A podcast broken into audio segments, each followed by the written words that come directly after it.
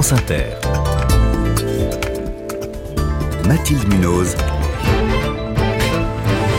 6h21, Bourges, la préfecture du Cher, deviendra en 2028 capitale européenne de la culture. C'est seulement la cinquième ville française à accéder à ce titre très convoité.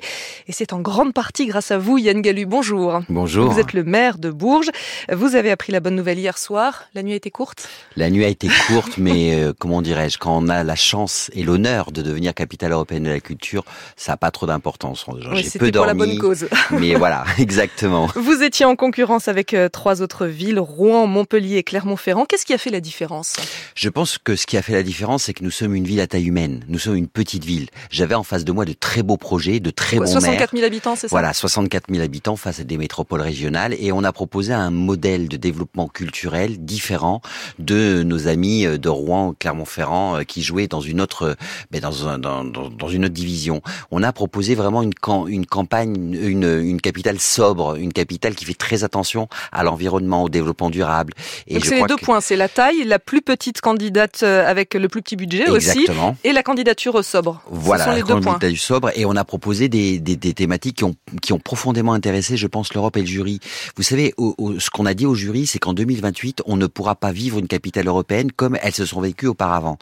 On va être dans un moment où la transition écologique va être fondamentale. Je vous donne un exemple très concret. Dans les, dans les années précédentes, notamment à Marseille, eh bien, les gens sont énormément venus en avion. Nous, on considère qu'en 2028, on ne viendra pas en avion euh, à Bourges.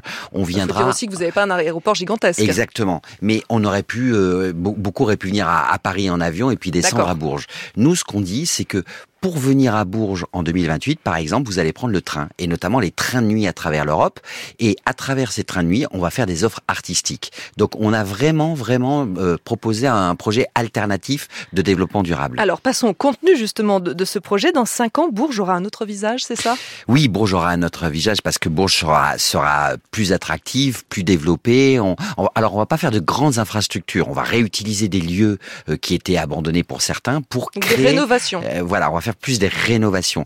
Mais on va aussi faire, ben, une capitale européenne, c'est une fête. Vous savez, moi j'ai le printemps de Bourges chaque année. Le printemps de Bourges, ça dure une semaine. Là, en gros, c'est pendant un an. Vous allez avoir le printemps de Bourges pendant un an, mais vous allez aussi avoir des grandes expositions. Vous allez avoir du théâtre de rue. Vous allez avoir plein, plein de choses pendant un an, et ça va être euh, un moment formidable. Vous avez cité le printemps de Bourges. Hein, c'est sans doute euh, ce qui est le plus connu euh, dans votre ville, la cathédrale aussi, bien évidemment. Qu'est-ce qu'il y a d'autre Quelles sont les autres richesses que vous souhaitez faire découvrir? D'abord, d'abord, il y a les, richesses patrimoniales. Hein. On a, on a l'une des plus belles cathédrales de France. On a, on a les marais, mais aussi on a la Maison de la Culture qui a été la première maison de la culture inaugurée par André Malraux euh, en 1963. Et puis on a, on a, on a 400 maisons à Colombage. On a un centre-ville extraordinaire. Donc on est vraiment euh, les, les, porteurs de, de ces villes françaises qui sont des belles villes. Et vous savez qu'après le Covid, eh bien, ce sont ces villes à taille humaine, ces villes moyennes que euh, qui sont mis en avant où les gens ont envie d'aller. Et on, on vit une culture de proximité. Donc je pense que ça, c'est très important. Et il y a une enveloppe, bien évidemment, qui va avec, euh, qui va avec quand on est capitale européenne de la culture. Combien va vous donner l'Europe?